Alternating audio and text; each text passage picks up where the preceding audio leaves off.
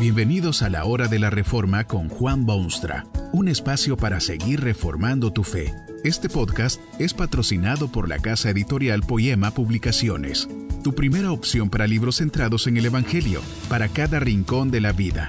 Para ver los nuevos libros de este mes, visita nuestra página www.poema.co. Ahora escuchemos a Juan Boonstra con el programa de hoy. Esta conferencia se titula Necesidad en la ciudad y está basada en las palabras bíblicas de 1 Corintios 1.1. Pablo, llamado a ser apóstol de Jesucristo por la voluntad de Dios, a la iglesia de Dios que está en Corinto.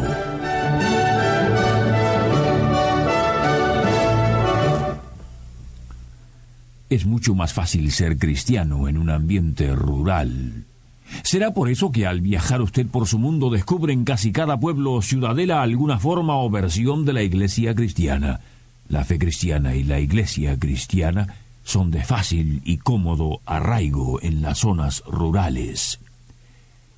Pero la sociedad de hoy es esencialmente urbana, enormes ciudades que levantan sus rascacielos hasta las nubes y sus hollines hasta la atmósfera y sus ruidos hasta pasada la medianoche. Es en los centros urbanos que usted ve la crudeza de la existencia, la crueldad de la vida, la tergiversación de la realidad, la deshumanización del hombre. Los periódicos lo mantienen a usted ampliamente informado de los alarmantes niveles de crimen en las grandes ciudades, de sus juventudes enviciadas, de sus familias decadentes, de sus necesidades de saneamiento, de su congestión física y espiritual. Es obvio que uno de los problemas de mayor urgencia en estos tiempos es el de las grandes ciudades. Esa es la necesidad de la ciudad. ¿Debería la Iglesia de Cristo arriesgarse en esa jungla de cemento y en esos pantanos de peligro? ¿No sería más aconsejable quedarse en aquellas regiones rurales con su tranquilidad y su paz y su relativa pureza? En las páginas de la palabra de Dios encuentra usted una iglesia urbana que es estupenda réplica de la iglesia cristiana moderna. Refleja exactamente las mismas necesidades, la misma urgencia, los mismos desafíos. La necesidad en la ciudad. No había en aquellos tiempos ciudad más degenerada, sucia, peligrosa, tergiversada que la ciudad de Corinto en la antigua Grecia. Ni siquiera los excesos propios de estos tiempos de comunicaciones masivas y de pornografía y de suciedad vergonzosa tienen de qué avergonzarse al contemplar la escena de la ciudad de Corinto para las civilizaciones griega y romana de aquellos siglos existía una palabra muy popular y quizá un tanto vulgar al mismo tiempo. Este vocablo podría castellanizarse con el verbo corintianizar. El hombre de la calle utilizaba el verbo para ofender ligeramente a quien no le era de su agrado, pero el verbo tenía como acepción oficial la idea de fornicar. Corintianizar era lo mismo que cometer fornicación, y el verbo provenía de la conducta general de los corintios en su ciudad de Corinto.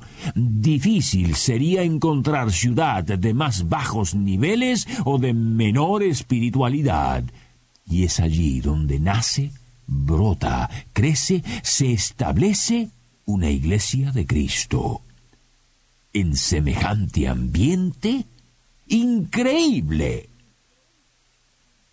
Bueno, sí, increíble para quien no conoce la naturaleza y función y efectos de la Iglesia cristiana.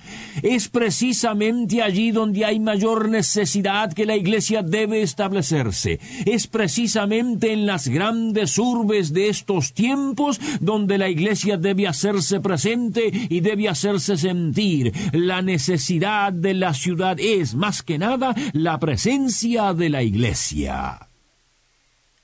El comienzo de la iglesia en Corinto seguramente que no fue muy difícil. Generalmente la fatiga urbana es tan grande que mucha gente escucha, por lo menos, cualquier mensaje.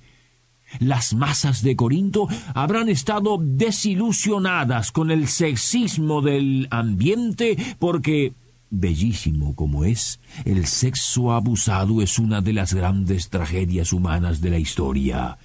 El mensaje positivo del Evangelio de Cristo tuvo aceptación inmediata en aquella urbe desmoralizada. La Iglesia vino a satisfacer una necesidad de la ciudad. ¿Dónde está la iglesia de hoy? ¿En los pacíficos pueblos del interior? Bendígalos Dios en aquella paz y les dé fuerza para mantener ese ambiente. En los crecientes suburbios cada vez más cómodos y acomodados, Quiera Dios usar esa iglesia para salvar y hacer responsable y concientizar al ciudadano. La gran necesidad de hoy está en las grandes urbes, donde puede usted ver hombres y mujeres que ni pueden contarse, miseria que no puede describirse, pecados que es imposible definir y necesidades urgentes necesidad en la ciudad.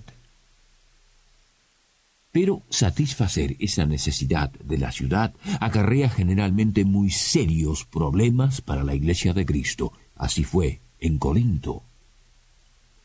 El diario contacto con las masas urbanas, la persistente influencia de esas masas, la naturaleza débil del hombre, el redimido inclusive, hacen que la iglesia urbana esté siempre en peligro de verse ahogada.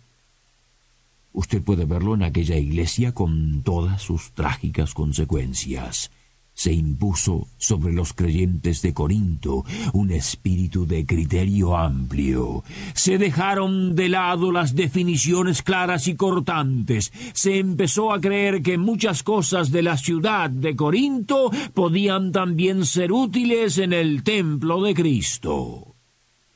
Si usted desea observar una iglesia en la que ocurren todos los problemas que jamás hayan afectado a una iglesia cristiana, tiene usted que observar la iglesia de Corinto. Se manifestaron allí en una forma u otra todos los problemas que se han visto en el seno de la iglesia a través de los siglos.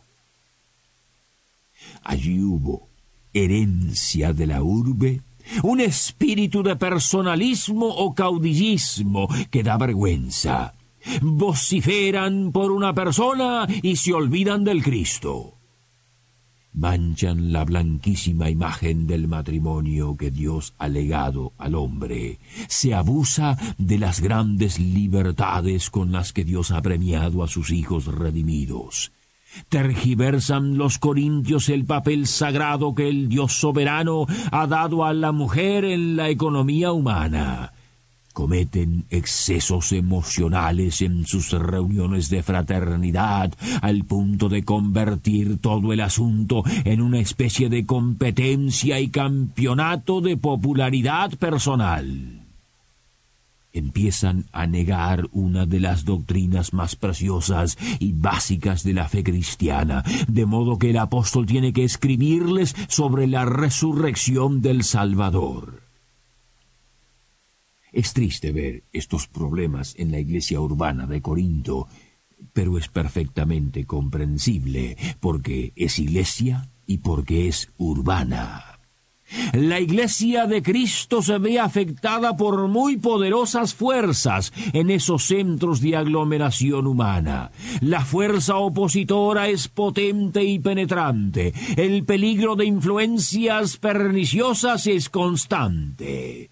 Esto significa que la iglesia urbana tiene dos grandes responsabilidades. No solo debe estar presente en esas colmenas modernas, sino que debe también tomar mil precauciones para no verse sumergida en esa miel pantanosa. ¿Cuál ha de ser la función específica de la iglesia urbana? ¿Qué lecciones enseña al mundo de hoy aquella iglesia de Corinto? Un comentarista de estas verdades eternas sugiere que dos son las lecciones más importantes. Una es que la Iglesia debe permanecer independiente y distinta al medio ambiente especialmente en la ciudad. Es fácil que la Iglesia pierda su identidad y se constituya en una organización más de las muchas que ya luchan por resolver los problemas. La Iglesia cristiana debe permanecer cristiana, bíblica, en sus doctrinas, pero también en su conducta. El peligro más grande de la Iglesia de todos los tiempos ha sido el querer integrar en su obra y presencia elementos que son estrictamente del mundo. La iglesia de Cristo es espiritual, es divina, es eterna, es tábano que mantiene despierto al que quiere dormir. Dice el mencionado estudioso, el mundo jamás sentirá respeto hacia la Iglesia porque ésta se amolda más a él que a su propio mensaje. No hay actitud mejor para el cristiano que una posición firme y decidida en el sentido de que ya pertenece a Cristo y no al mundo. La segunda función inescapable de la Iglesia en la ciudad es su responsabilidad social. La iglesia no está en el mundo para pasarse unas vacaciones, sino para ser su levadura, su luz iluminante y su sal curativa. La necesidad de la ciudad de hoy es precisamente una iglesia que proclame sin claudicaciones ni excusas el potente mensaje de la palabra de Dios y que luego la ponga en la práctica para que sea visible a todos los que la rodean. Debe ser genuinamente cristiana y bíblica. La necesidad más imperiosa, sin embargo, es Jesucristo. De allí brotan creyentes cristianos, luego iglesias cristianas y ojalá hasta ciudades cristianas.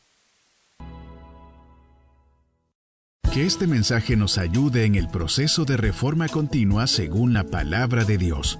Si quieres profundizar en la exposición bíblica, puedes buscar más recursos en www.poema.co. Allí encontrarás libros que te ayuden a entender la palabra de Dios y aplicarla a tu vida. Poema, el Evangelio para cada rincón de la vida. Nos vemos en el próximo episodio de La Hora de la Reforma con Juan Bonstra.